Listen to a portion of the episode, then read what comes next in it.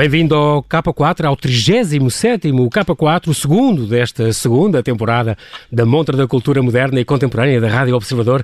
Eu sou João Paulo Sacadura e, como é habitual, arranco o K4 na companhia de alguém ligado ao mundo da arte. No fim, sugiro-lhe três exposições, fotografia no Porto, as promessas do arco e obras inéditas no Museu Berardo. No fim, conto-lhe a história de um dos mais misteriosos quadros da National Gallery de Londres. Comigo está Ana Fonseca, uma portuguesa nascida no Brasil, formada em artes em Inglaterra, artista visual, curadora e performer multifacetada, professora de artes, bolseira da Gulbenkian, uma das fundadoras do movimento SOS Arte PT de apoio aos artistas nestes tempos difíceis. Olá, Ana, e muito Olá. obrigado por teres aceitado este convite para estar no K4. Bem-vindo ao Observador. Ainda por cima, se não me engano, é a tua estreia em rádio, certo? É verdade. Então, olha... É a primeira vez, é a primeira vez. Estou a ser muito bem tratada, obrigada. então devo dizer, Ana, que começaste a tua carreira na rádio pelo teu ponto alto. obrigada.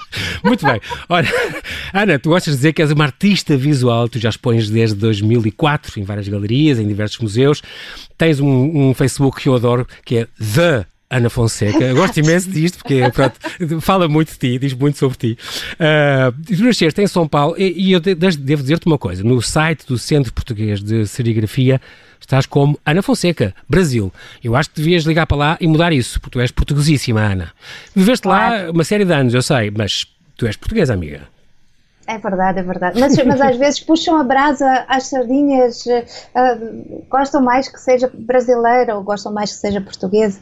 Uh, eu digo que sou híbrida, portanto está tudo certo. falas hibri lado, falas hibridez, não é? Como gostas de dizer. Exatamente, exatamente. Os teus primeiros desenhos datam dos 5 anos, estamos a 83. Eu lembro daquele teu desenho pequenina em que tens uma pessoa esboçada. Tinhas 5 anos, caramba, nem sabia escrever. Mas depois aparece o pensamento, que é assim uma cara enorme, um pensamento. é extraordinário. Já com 5 anos e desde pequenina, já, desenhar já era a tua forma de, de expressão. E aprendeste também no Brasil, que é a Mona Lisa. Foi pintada por Da Vinci e foi foi uma feiticeira que te ensinou. Ah, foi aquele programa do, do. Eu não sei se aquilo era anos 60, que era a feiticeira. uh, E então, pronto, é daquelas coisas, quem é que, quem é que se ia lembrar de tal coisa? uh, mas pronto, olha, ficou, ficou ali a curiosidade e eu perguntar ao meu pai uh, uh, se ele sabia o que, é que era arte e eu tenho pena, porque a minha mãe anotava as perguntas, e, e, e, mas, não, mas não pôs aí o que, é que era a resposta do meu pai. Fez, olha, e era uma coisa acaso, hoje em dia já ficava com uma certa curiosidade de saber. Exatamente. Afinal, qualquer modo, o que, meu pai disse? Fosse o que fosse. Não deve ter dito assim tão, uma coisa tão má porque pronto, olha, fiquei com o bicho. Era isso que eu ia dizer. Fosse o que fosse, orientou-te no caminho das artes, de onde não saíste mais. Tiveste numa escola maravilhosa, na, de, tiveste, viveste no Brasil uma série de anos, depois os teus pais foram para lá depois de Vicente Cabril, voltaste, depois passaste na António Arroio, que é a Escola das Artes, para mim, eu acho que António Arroio, quem passa lá, já tenho tido muitos entrevistados de António Arroio, uma escola que eu tenho um especial carinho, um, e depois então estudaste na Middlesex University e no Chelsea College of Arts Foundation, as duas, as duas em Londres, moraste lá durante sete anos, um, e só depois então é que vieste, vieste para. Ainda, ainda moraste nos Estados Unidos, não foi? Um, um tempo? Não, não, não. Não, Estados Unidos não. Então vieste Isso. logo para Portugal em 2007, regressaste logo, para cá? Foi logo, foi logo, sim, sim. Ah, muito bem. E, mas tens saudades dos teus tempos também de aprender eh, Fine Arts em, em, Londres e de organizar as exposições que tu organizavas na Quicksilver Gallery e tudo aquilo? Tens ainda saudades? Revezes esses amigos? Conversas de vez em quando ou não? Ah, eu confesso que é uma parte de mim que, que, que eu encontro quando, quando chego ao aeroporto. chego ao aeroporto e está lá aquela parte de mim que, que não viaja comigo. Pronto. ah, mas é verdade. Ah, ah, pronto. Quando, quando as pessoas vivem muito tempo num país, há sempre, há sempre uma ligeira. A pessoa não é sempre a mesma é. em todos os contextos. Claro. E então é uma versão minha que eu gosto muito de revisitar. E os meus, meus amigos, é uhum. é aquela coisa, amigo da universidade fica para o resto da vida. Claro que sim. Há toda uma experiência que, que partilhada que é muito, é muito é, difícil é, de apagar. Exato. exato. É muito emocional. Exato. E então isso, és uma esses, pessoa, esses continuam. És uma artista visual, como tu gostas de dizer, e multidisciplinar, porque a tua base é o desenho, sem dúvida, mas depois formalizas isso aí na fotografia, na escultura, na instalação, no vídeo, na performance. Tu gostas muito disso, quer na tua parte BAF, Before Ana Fonseca, quer da tua parte AAF, After Ana Fonseca. E tu, é, tu não existes. há uma parte tua que és professora de arte e dás aulas particulares de artes e de pintura, Sim. de artes plásticas. Há uma parte que eu gosto muito e que acho muito interessante. Tu tiveste, chegaste a ter em 2009 uma, uma exposição Vestígio no pavilhão de 28 do, do Júlio de Matos.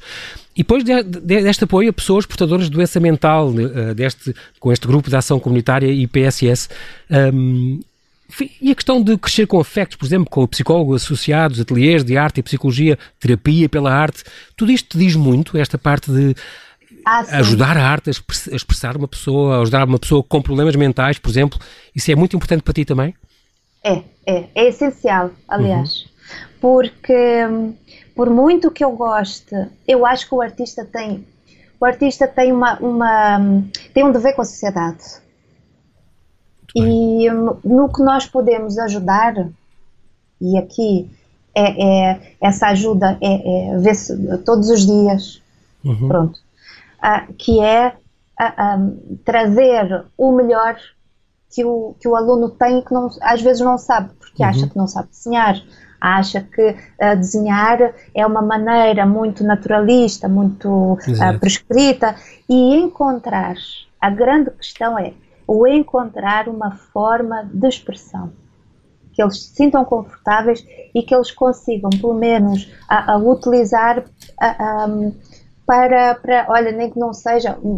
Tinha uma aluna de 10 anos, ela estava super chateada com a mãe e, e, estava ali, já estava toda desconcentrada, né? A concentração é. do miúdo de 10 anos já é difícil. Sim. Então pensei assim: o que, que eu fazia quando tinha essa idade? Eu ia para a casa de banho, desenhava, desenhava, desenhava, uhum. aquilo me passava. Eu disse: Olha, faz um desenho sobre a tua mãe, mas pá, não te preocupes, ela não vai ver este desenho. A gente rasga depois.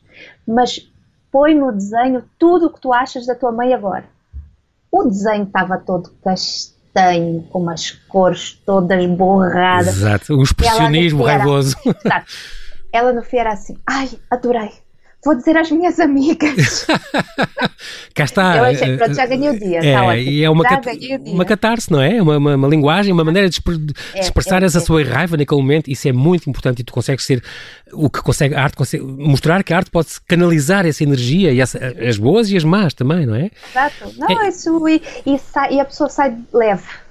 Exato. Isso é bom. É uma coisa, ler. outra pormenor que eu gosto muito, muito nas tuas coisas é que desde que entraste no Museu Berardo, onde és assistente de exposições e trabalhas no serviço educativo, portanto já há seis anos, ao princípio, tu dizes, eu criava umas, umas narrativas muito complicadíssimas que transbordavam com referências culturais que tornavam as coisas muito pouco inatingíveis. Tu mesmo a ver aqueles textos sobre arte que falam muito de coisa seminal, desconstruída. Pronto. Mas tu, de repente, ao falar com as pessoas e, e quando entraste lá e, e, tiveste acesso direto ao público e às escolas e tudo, tudo mudou, dizes tu. Tomei consciência da relação do público com a obra de arte, o que as pessoas esperam das obras de arte e o que nós artistas esperamos do público. Hoje em dia tenho uma preocupação muito maior em criar uma comunicação mais clara do que no passado.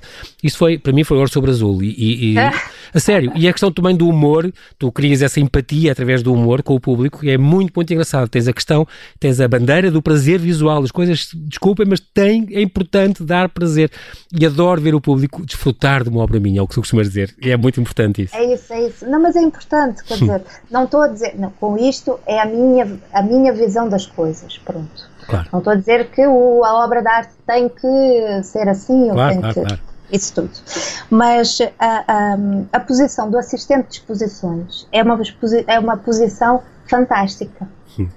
Porque é a, a, pessoa não tem a pessoa não tem que interagir assim tanto com o público uhum. é a posição do filósofo que vê e que pensa sobre aquilo que, que está à volta não só sobre o papel do museu o papel do, do, do visitante Exatamente. obras que precisam do visitante para uh, uh, para serem obra Exato. Exato.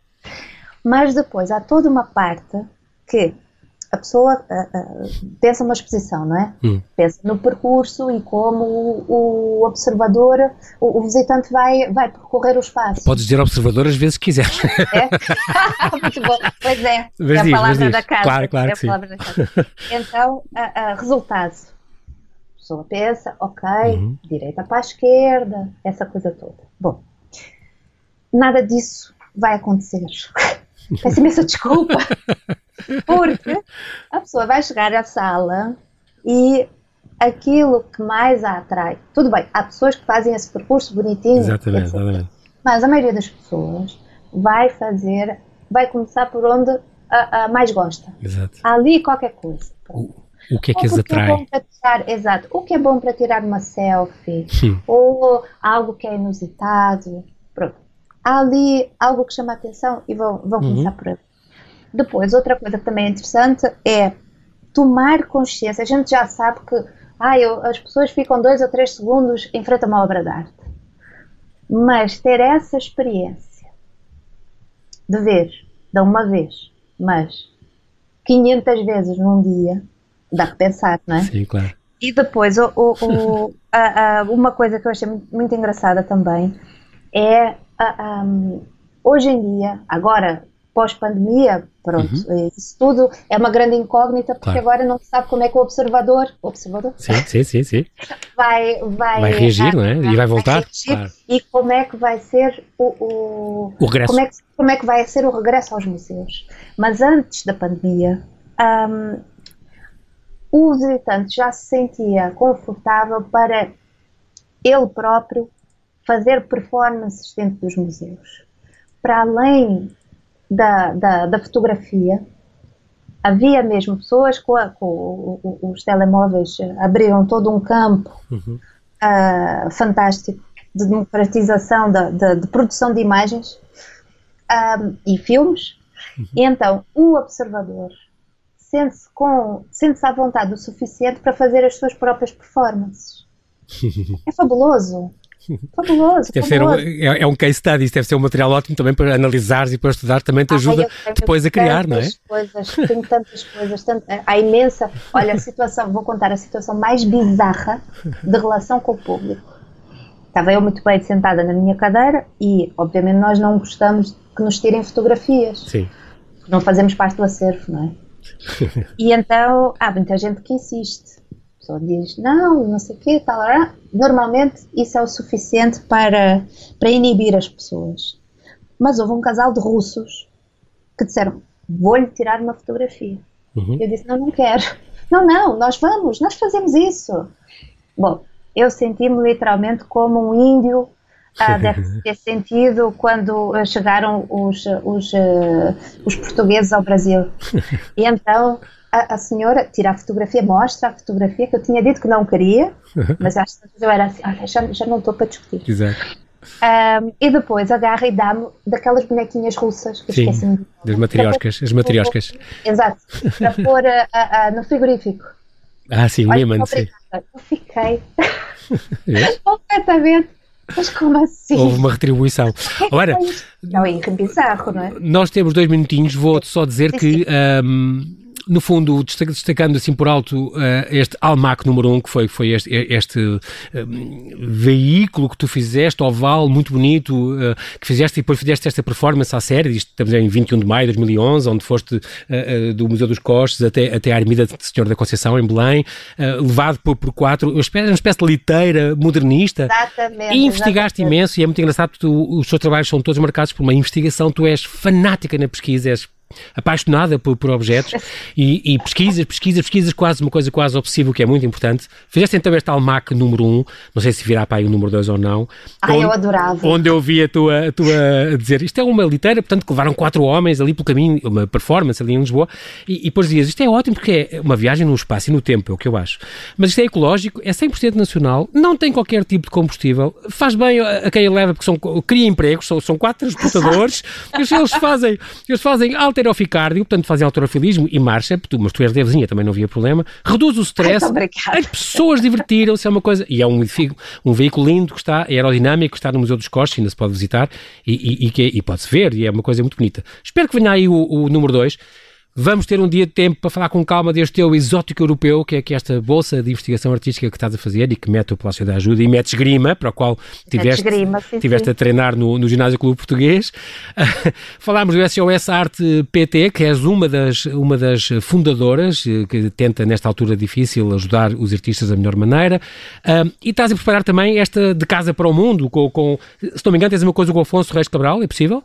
Sim, sim, sim. Pronto, que é uma coisa que vai acontecer na Bienal Internacional de Arte de Cerveira, que Exatamente. inaugura já em agosto de 2020. Provavelmente na altura, nessa altura nós voltamos a falar, porque aí já tens mais coisas para nos contar. Pode ser? Exato. Fica combinado? Por mim está combinado.